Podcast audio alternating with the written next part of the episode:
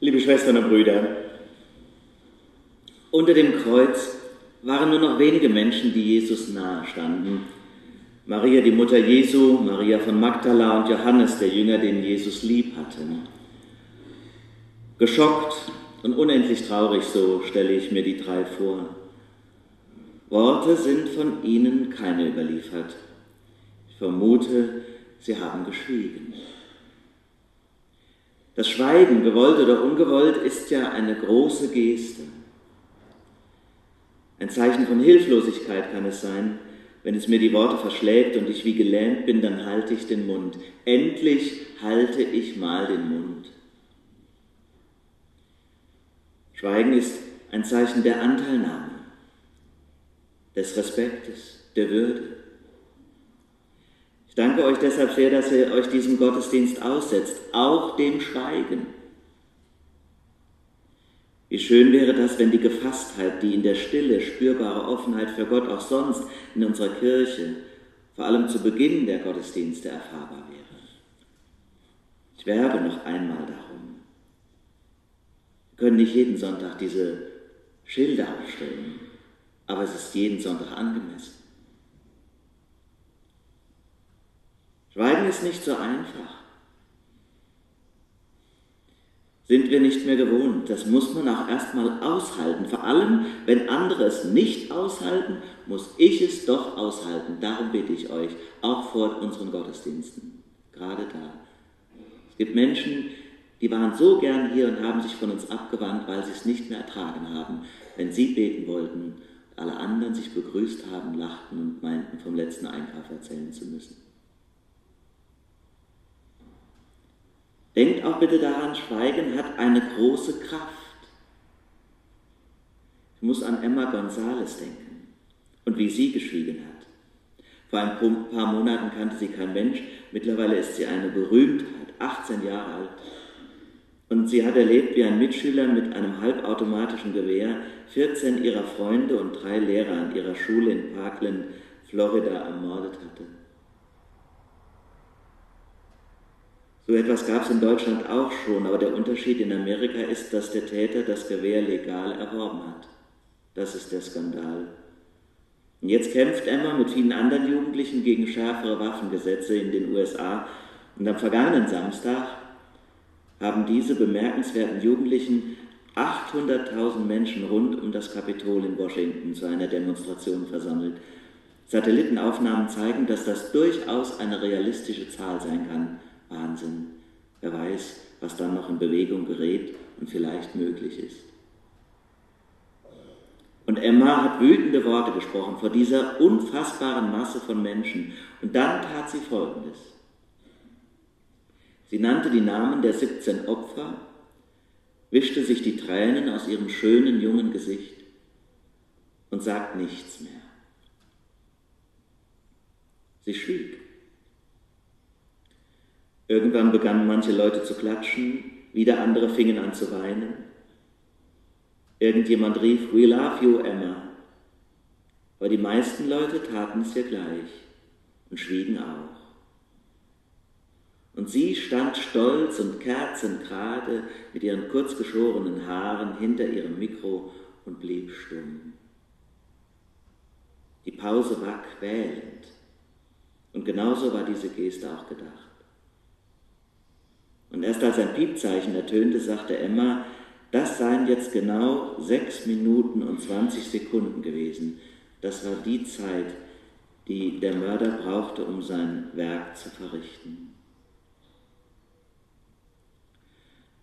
Liebe Geschwister, gerade heute lade ich euch ein, nochmal einen Moment dieses Tages für euch allein zu reservieren und dem Schweigen zu widmen.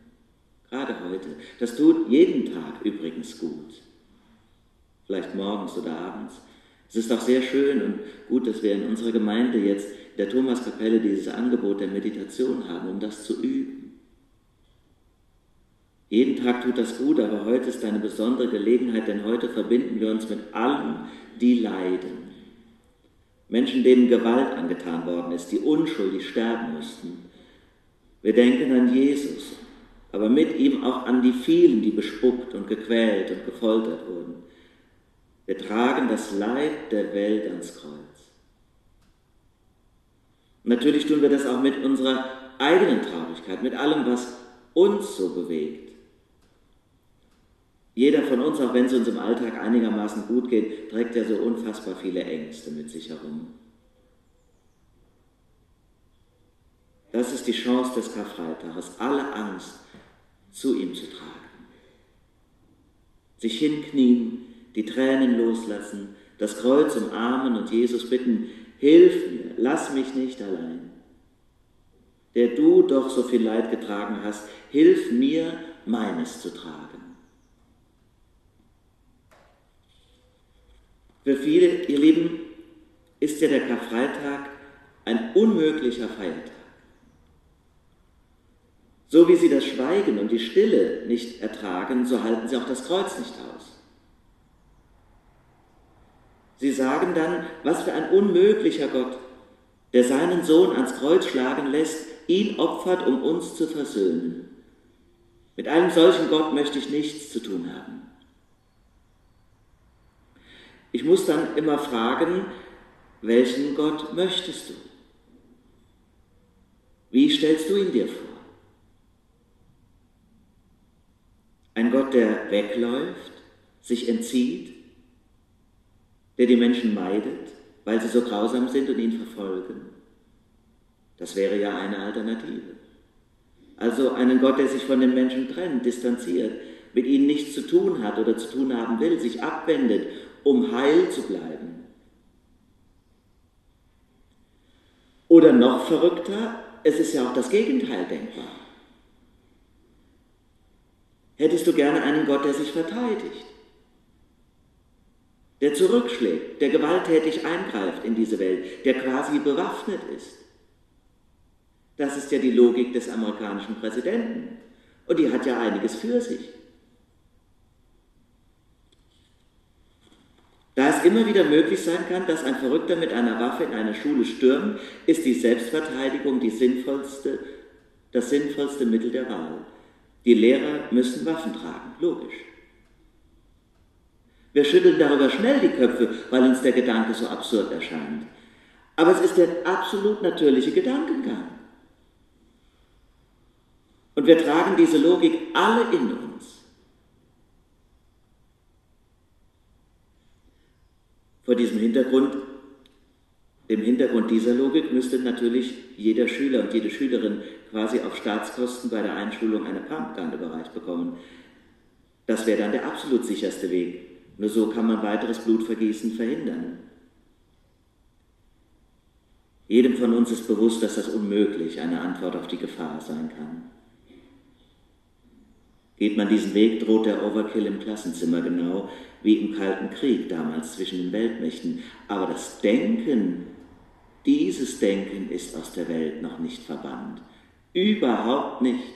Und tun wir bitte nicht so, als wenn es selbstverständlich und logisch wäre, es anders zu tun. Wir tragen alle einen kleinen Tramp in unserem Herzen. Wenn es nämlich an uns selber geht, an unser eigenes Leib und Leben, dann ist es ein ganz natürlicher und menschlicher Impuls, dass wir uns verteidigen wollen. Dass wir das nicht aushalten, was Jesus aushielt. Und da muss man mal eine Weile darüber nachdenken, was das für eine Botschaft Gottes ist, wenn ich in Christus Gott sehen kann. Dass Gott quasi die Arme ausbreitet und sich nicht wehrt. Was könnte denn da die Botschaft sein? Dass er quasi die Gewalt und den Hass und die Bösartigkeit der Menschen an sich totlaufen lässt und damit die Spirale des Hasses überwindet. Oder wir sagen in der, in der Kirche, die Sünde überwindet. Es ist ein Zeichen der übergroßen Liebe Gottes, dass er sich nicht wehrt.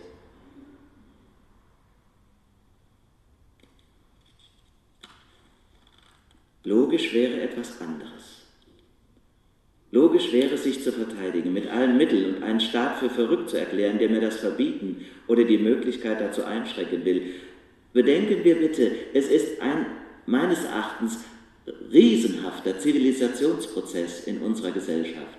Und er ist begründet durch die christliche Prägung unseres Landes. Von Christus herkommen, haben wir aber auch in manchen Jahren weitlich vergessen, dass wir anders denken.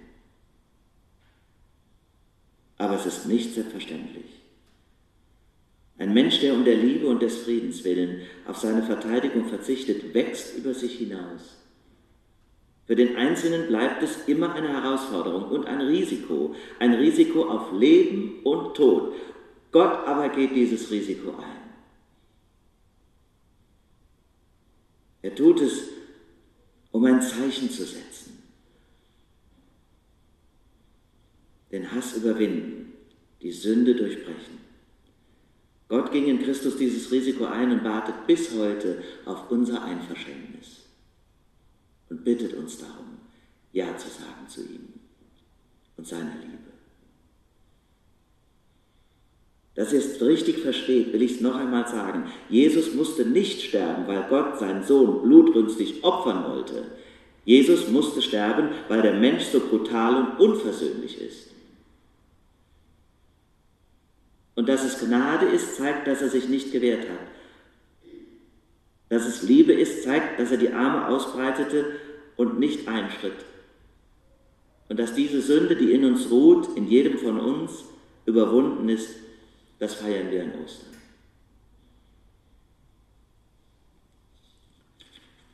Das Kreuz, ihr Lieben, ist deshalb die Mitte unseres Glaubens, unsere einzige Rettung, unsere einzige Hoffnung. Ich könnte mir keinen anderen Gott denken. Kreuz durchbricht Jesus die Grenzen des Menschseins und wird erhöht zu Gottes Sohn. Am Kreuz erkennen wir unsere eigene Unfähigkeit, so zu lieben, zu solcher Hingabe, Treue und Verlässlichkeit fähig zu sein. Indem Jesus durch diese Tat die Grenze des Menschseins durchbricht anfanghaft und momenthaft gibt es immer mal Menschen, die ihm darin nachfolgen. Vielleicht jetzt der mutige Polizist in Frankreich. Die Kirche hat schon Märtyrerinnen und Märtyrer gehabt, aber ich wage es nicht zu glauben, dass ich es könnte und vertraue trotzdem auf seine Barmherzigkeit. Das Kreuz anschauen und heute zu schweigen, heißt eben auch die eigenen Abgründe, die eigene Schwäche, die eigene Verlogenheit zu erkennen und zu durchschauen. Aber dann nicht im Selbsthass versinken, sondern sich Christus in die Arme werfen. Und wenn er mich so lieb hat, dann auch lernen, mich selbst lieb zu haben. Am Kreuz erkenne ich seine Größe und meine Schuld so sind wir nun Botschafter an Christi Stadt. Denn Gott ermahnt durch uns, lasst euch versöhnen mit Gott. Amen.